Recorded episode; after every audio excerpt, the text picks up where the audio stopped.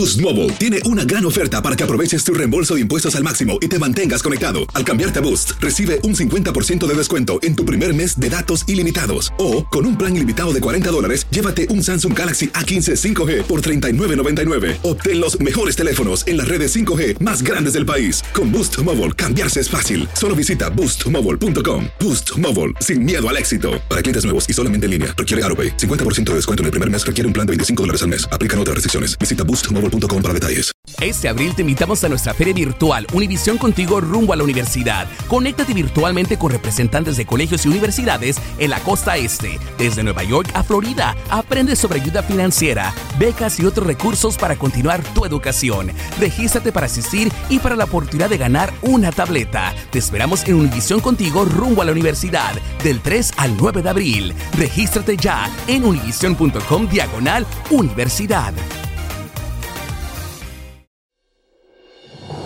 Hola, soy Jorge Ramos y a continuación escucharás el podcast del Noticiero Univisión. Bienvenidos, soy Ilia Calderón y estas son las historias más importantes del día. Es viernes, es 12 de agosto y estas son las noticias. El FBI investiga a Donald Trump por posibles violaciones de la ley de espionaje, destrucción de documentos federales y obstrucción de justicia. Esto según indica la orden de registro de su residencia en la Florida divulgada hoy. Tenemos la reacción de Trump. Un hombre atacó a golpes y apuñaló en el cuello al escritor indio Salman Rushdie cuando este iniciaba una conferencia en un auditorio en el estado de Nueva York. Veremos en qué condiciones se encuentra.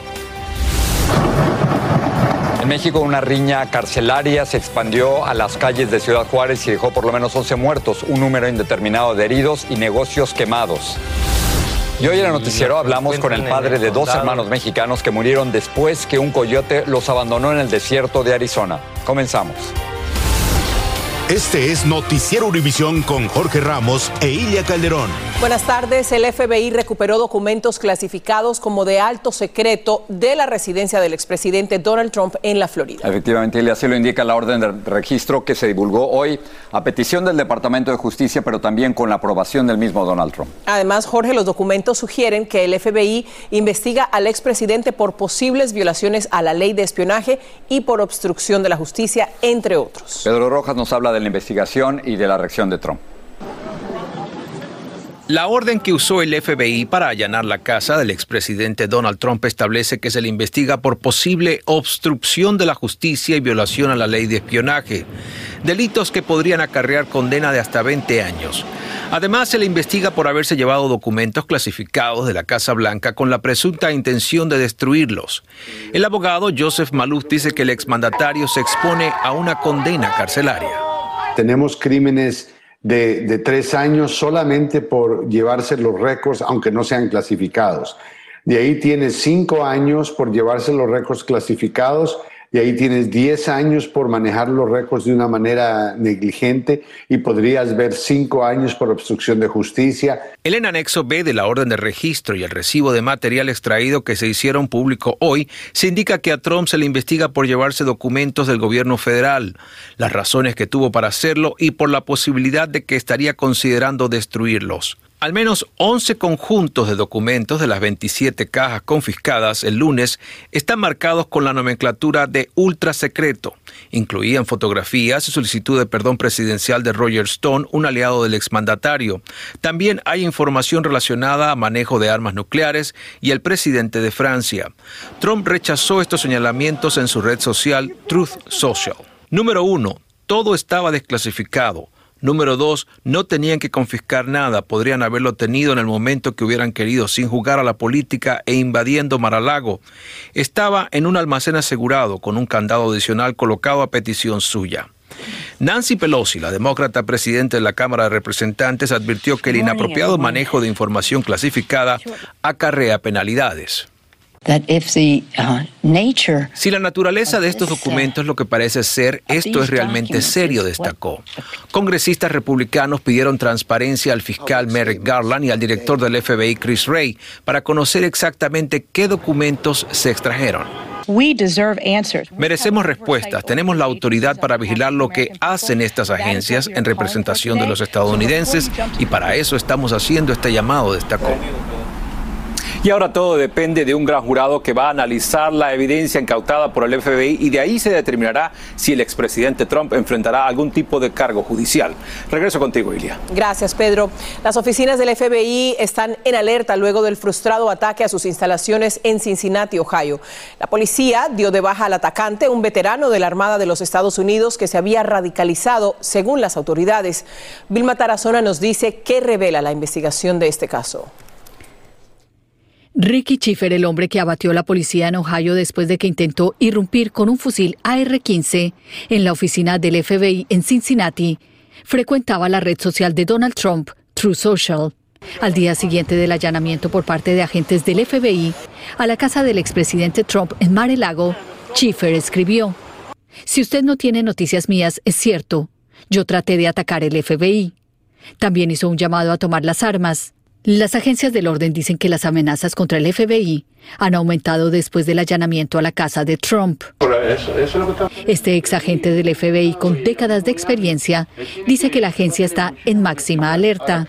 Eso me dice a mí de que tenemos una situación en, el FBI, en el gobierno en, general, muy peligroso, que hay muchísimas personas allá afuera que están ya determinados a, cometer algún tipo de acto de terrorismo. En este caso sería un, un acto doméstico de terrorismo, donde la persona intenta de alguna manera o la otra poder penetrar, en este caso la, la oficina del FBI, con el intento de causar daño. En Florida, el representante republicano a la Cámara, Anthony Sabatini, dijo que si por él fuera, le quitaría los fondos al FBI. Carlos Díaz Rosillo, ex asesor del expresidente Trump, no lo ve así. Cualquier llamado a quitarle los fondos al FBI eh, eh, eh, es, tan ridículo como los llamados a quitarle los fondos a los policías que por los que abogaban los demócratas hace un par de años. Así que no estoy de acuerdo con eso.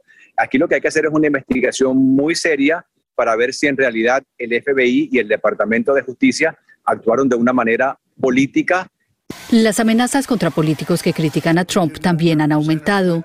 La esposa del congresista republicano Adam Kinzinger de Illinois, que participa en el comité que investiga la toma violenta del Capitolio, dice que su familia está amenazada. Donde básicamente decía de que em, por lo que estábamos haciendo, por lo que estábamos eh, exponiendo eh, a Donald Trump, eh, él quería asesinar a mi esposo, a mí y a mi hijo de siete meses.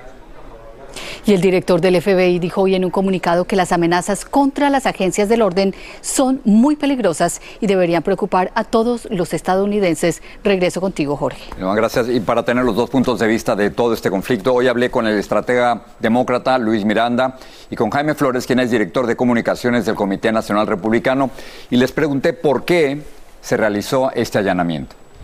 Hay un afán por, de alguna forma, ponerle palos en la rueda a lo que podría ser la intención del expresidente de ser candidato para las elecciones del 2024.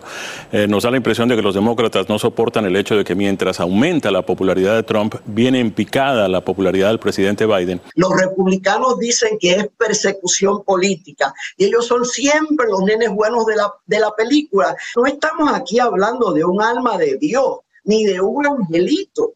Estamos hablando de alguien que se sigue investigando por su actividad criminal. Las consecuencias de esto para las elecciones del 2024 este domingo en Al Punto. Un juez de Nueva York suspendió la orden de desacato contra la firma que evalúa los bienes de la organización Trump. Esto ocurre después de que Cushman Wakefield entregara a la fiscalía más de 35 mil documentos para la investigación de las declaraciones financieras de la organización Trump. El juez había declarado el desacato el mes pasado porque la compañía rechazaba la citación judicial para entregar esos documentos. Pasamos ahora con el ataque a puñaladas que sufrió el escritor indio Salman Rushdie antes de un evento literario en Nueva Recibió por lo menos una cuchillada en el cuello. Fue operado y aún se encuentra hospitalizado. Rushdie vivió escondido por años después de que en 1989 un líder iraní pidió ejecutarlo por considerar que su libro Versos satánicos era una blasfemia en contra del Islam. Alessandra Martín tiene el reporte. Apuñalado en el cuello poco después de subir al escenario donde iba a impartir una conferencia en el condado de Chautauqua, al oeste del estado de Nueva York. Así fue el ataque a Salman Rushdie, de 75 años. El escritor británico de origen indio, que tras escribir los versos satánicos en 1988, vio cambiar su vida para siempre. Rushdie tuvo que vivir durante años en la clandestinidad o protegido por guardaespaldas después de que el régimen islámico iraní emitiera una fatua o edicto que pedía su muerte por blasfemo. Hasta ofreció una recompensa de más de 3 millones de dólares a cualquiera que lo matase. Cualquier acto de violencia, cualquier acto que trate de limitar nuestra libertad de expresión, nuestra libertad de religión de todos los que estamos en los Estados Unidos, es un acto reprensible, es un acto criminal. Este viernes a las 11 de la mañana y cuando iba a hablar sobre la libertad en la creación artística, un hombre subió al escenario y se abalanzó sobre el escritor, lo golpeó y lo apuñaló repetidas veces. La gente saltó al escenario desde el público hasta el punto de que había alrededor de 20 personas en el escenario apartando al atacante y tratando de contenerlo. Los paramédicos trasladaron a Rusty al hospital en helicóptero y según su agente lo operaron. El agresor fue de inmediato detenido y ha sido identificado por las autoridades como Hadi Matar, un joven de 24 años que tenía autorización para ingresar al lugar. Desde la publicación de los versos satánicos, la vida de Salman Rushdie ha estado ligada de las amenazas. Su traductor al japonés fue asesinado, su editor italiano apuñalado y su editor noruego baleado. Regreso contigo, Ilia. Muchas gracias, Alessandra. Vamos a pasar a México, que vivió otra jornada de violencia, esta vez en Ciudad Juárez, cuando una riña que comenzó en una cárcel estatal se desbordó a las calles de la ciudad. Al menos 11 personas murieron y 20 resultaron heridas, muchas de ellas inocentes civiles. La rivalidad entre dos bandas criminales fue el detonante, como nos informa Jessica Cermeño. Ahora fue la fronteriza Ciudad Juárez la que sufrió por horas el infierno de los ataques del crimen organizado. Es que esta vez aquí en Chihuahua, los sicarios sí tiraron a matar. Así entraron los disparos a esta pizzería, alcanzando a un repartidor y a una clienta. Los dos quedaron heridos en el piso, llenos de sangre.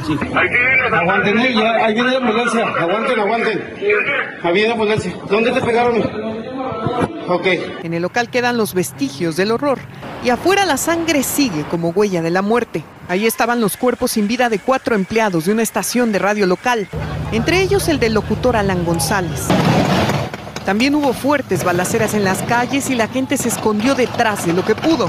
Y al igual que en Jalisco y Guanajuato hace unos días, aquí también los delincuentes le prendieron fuego a una veintena de negocios, pero no solo eso. Porque se agredió a la población mm, civil inocente. Porque los sicarios, sin ninguna razón, en total mataron a nueve.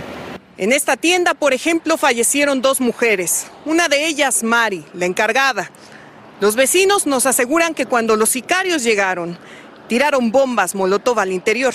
Hicimos lo posible muchos por sacarla, pero no, no se pudo. Entre tanta destrucción también murió un niño, porque aquí hasta ellos saben lo que pasa. Eh, pues dijeron que ellos desde las 8 de la noche a las 3 de la mañana, por decir, iban a andar en las calles, eh, levantando gente. Los disturbios por los que hubo 11 detenidos ocurrieron por dos muertes aquí, en el penal local número 3, tras una supuesta riña entre los mexicles y los chapos, pandillas rivales. Habían entrado varias gente como civil con armas, pero ¿cómo van a entrar si los pasan por, por la máquina para ver que no traiga uno nada? En Ciudad Juárez, en México, Jessica Cermeño, Univisión. Bueno, en breve el control del Congreso podría cambiar en noviembre y una de las claves está en Arizona. Continúan los esfuerzos para rescatar a los mineros atrapados en el derrumbe de una mina en Coahuila. Y les tenemos la historia de dos hermanos mexicanos que fueron hallados muertos y abrazados en el desierto después de intentar cruzar la frontera.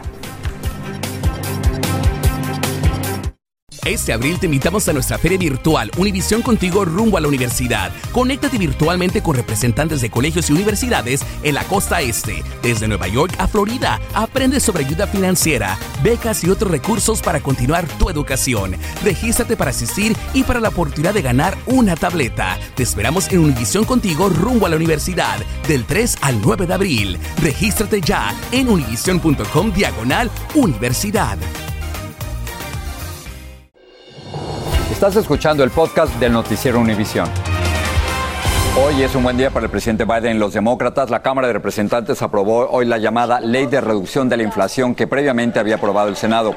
La medida procura reducir el costo de las medicinas por receta, combatir el calentamiento global, aumentar los impuestos a corporaciones que ganan miles de millones de dólares y reducir el déficit federal, entre muchas otras cosas. Esta era una de las prioridades legislativas del presidente Biden. A medida que se acerca el mes de noviembre, se intensifican las batallas electorales con miras a las elecciones de medio término, en las que el Senado y la Cámara de Representantes podrían cambiar de control. Para estos comicios, el voto hispano es clave y uno de los más disputados por los candidatos de ambos partidos. Desde Phoenix, Luis Mejid nos cuenta cómo va la contienda en Arizona. Aunque no lo parezca, este es un campo de batalla. En menos de tres meses, Arizona, junto con un puñado de estados, determinarán el futuro del Congreso. Para ganar aquí hace falta el voto hispano. Y grupos comunitarios salen a golpear puertas animándolos a registrarse y votar. Los partidos están preocupados por los candidatos y nosotros queremos más que nada eh, darle ese poder político a nuestra comunidad. Mark Kelly sabe que los arizonenses trabajan duro para... Los demócratas quieren que ese poder político hispano les permita reelegir al senador Mark Kelly, pero algunos nuevos votantes tienen una idea diferente. Porque el republicano ve más por, la, por el país que los demócratas. Para que los demócratas retengan el control del Senado, tienen que ganar estados como Arizona. Y para lograrlo necesitan seguir recibiendo el fuerte apoyo del voto hispano, que aquí es crucial. Pero hay indicios de que a nivel nacional ese apoyo no es tan sólido como antes y eso podría llegar a cambiar el cálculo en noviembre. Encuestas recientes revelan que la ventaja que los demócratas tienen sobre los republicanos con los votantes hispanos cayó de 16% a 12% entre marzo y junio. Erika Andiola, dreamer y activista, cree que los demócratas no le están dando a los hispanos la atención que se merecen. No se ha invertido en la comunidad latina. Eh, no hay un entendimiento del partido eh, sobre realmente quién es nuestra comunidad, y entender la comunidad latina. Pero los demócratas dicen no haberse olvidado de los hispanos. La presidenta del partido lo tiene muy claro. Hemos estado en nuestras comunidades no dos meses antes de las elecciones, pero desde el año pasado con nuestros, nuestras campañas de organizadores que han estado trabajando. Potencialmente unos 650 mil hispanos podrían salir a votar aquí en noviembre. El número sería el más alto en la historia para una elección congresional. Muchos todavía lo están pensando. En Phoenix, Arizona, Luis Mejid, Univisión. El Distrito Escolar Independiente de Houston aprobó dos millones de dólares para comprar más armas, escudos y municiones para la policía. La aprobación se dio después de que el superintendente escolar dijo que el distrito no estaba preparado para enfrentar un ataque armado. La policía dijo que va a asegurarse que los rifles que saquen solamente sean en casos de ataque a tiros o en una emergencia real. Un equipo de buzos finalmente logró bajar hacia la mina de carbón en Coahuila, México, donde permanecen atrapados 10 obreros tras despejar lodo y escombros que les impedía el acceso, pero no lograron localizarlos. Los obreros ya llevan más de una semana en ese socavón y cuanto más se demora el rescate, pues aumentan los temores de que no sean encontrados vivos. Delegados del Gobierno de Colombia y del Ejército de Liberación Nacional, ELN, acordaron reanudar un diálogo de paz luego de reunirse en Cuba. Durante dos días, ambas partes emitieron un comunicado en el que afirman que existe la voluntad de paz por parte de la guerrilla, que van a retomar la mesa de diálogos y que van a respetar los protocolos del proceso. El ELN liberó a nueve personas que mantenía cautivas y dijo que otras dos habían muerto. En Francia, más de mil bomberos combaten las llamas de un gran incendio forestal que arde sin control en la región de Gironda. El contingente incluye refuerzos llegados de Alemania, Rumania y Grecia.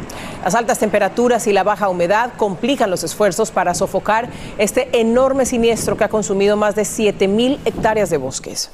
Y mientras en Francia se combaten los incendios, el resto de Europa Occidental continúa luchando para hacerle frente a las secuelas del calor extremo y la sequía. En Italia, los agricultores de algunas zonas han perdido hasta el 80% de su cosecha. Vamos con León para ver lo que están preparando esta noche, León. Jorge, amigos, buenas tardes. Una noticia que preocupa. Nueva York detecta el virus de la polio en las aguas residuales de la ciudad. Las autoridades están instando a que la población no vacunada lo haga pronto y es que casi el 14% de los menores de 5 años allá en Nueva York no están inmunizados contra la polio, es increíble. Y la periodista mexicana Adela Micha entrevistó a Camilo Ochoa, ex narcotraficante que ahora se dedica a crear contenido en redes sociales. Él le reveló sus relaciones con el Chapo Guzmán. Vamos a compartirlas hoy por la noche. Un adelanto. Cuando agarran al Chapo y se les empiezan a voltear unas gentes en Mazatlán.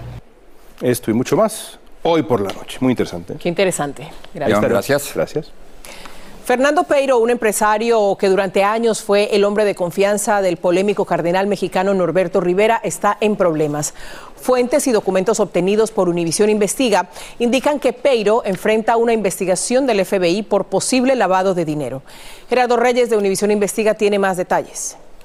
Nosotros tenemos mucha relación con los, con los jefes guerrilleros. La voz que se escucha es la de un informante federal quien le propuso al empresario Fernando Peiro lavar dinero de una organización narcoguerrillera de Colombia. Peiro, que estaba en su apartamento en Ciudad de México, no lo deja terminar y le ofrece un menú de opciones. Si lo sacáramos por medio de la. Estas conversaciones y muchas más están en poder del FBI y son parte de una investigación del organismo federal de acuerdo con tres fuentes familiarizadas con la operación.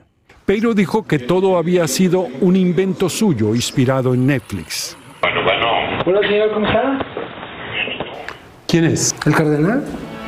El cardenal Norberto Rivera, quien renunció por edad a su cargo hace cinco años, respondió que no tiene nada que ver con este asunto.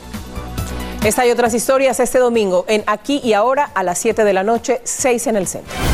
Sigue este podcast en las redes sociales de Univision Noticias y déjanos tus comentarios. La actriz Anne Hesh murió hoy a los 53 años a causa de un trauma cerebral severo por un accidente de tránsito que tuvo la semana pasada. La familia informó que se mantiene conectada a un sistema de soporte vital para poder donar sus órganos. Y Jorge, vamos a ir a México con una historia tristísima porque dos hermanos que salieron de Oaxaca con la esperanza de prosperar aquí en los Estados Unidos, sus ilusiones quedaron frustradas para siempre en el desierto de Arizona. Uno de ellos no resistió la dura travesía, el otro se quedó para cuidarlo, pero finalmente ambos se fueron juntos, unidos en un abrazo, como reporta Danay Rivera. Los peligros del desierto de Arizona truncaron los sueños de los hermanos Edgar Mendoza Rodríguez y Carlos Enrique Mendoza Santiago. Quedaron en medio de la nada y hasta el último suspiro se acompañaron. Los familiares cuentan que ambos fueron encontrados sin vida y abrazados. Mi hijo Carlos se había deshidratado. Dice que le dijo a Edgar, déjalo porque aquí la ley es así. Y Edgar dijo que no que él se iba a quedar con su hermano porque es su hermano y que si era viable se iban a morir juntos. Eso fue lo que el coyote le dijo a Facundo Mendoza, el padre de ambos hermanos, luego de más de ocho días sin saber de ellos. Y recibió otra información que le desgarró el corazón. Me dice el consulado que, eh, que estaban abrazados como, como, como hermanos, como familia. Edgar y Carlos partieron de su natal Oaxaca, México, el 3 de junio.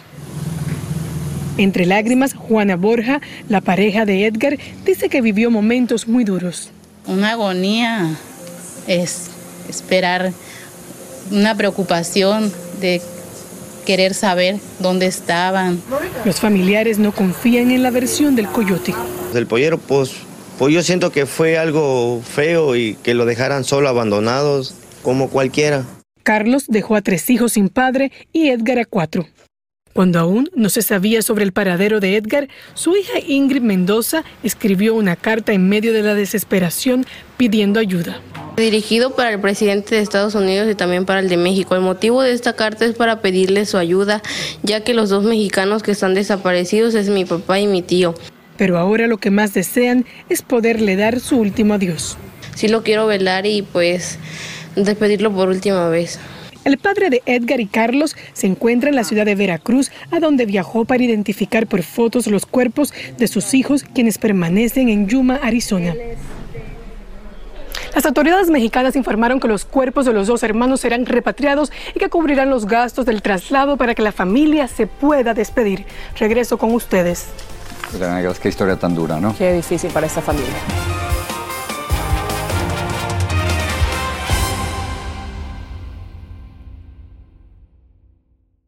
Este abril te invitamos a nuestra feria virtual Univisión Contigo rumbo a la universidad. Conéctate virtualmente con representantes de colegios y universidades en la costa este. Desde Nueva York a Florida, aprende sobre ayuda financiera, becas y otros recursos para continuar tu educación. Regístrate para asistir y para la oportunidad de ganar una tableta. Te esperamos en Univisión Contigo rumbo a la universidad del 3 al 9 de abril. Regístrate ya en univision.com diagonal universidad.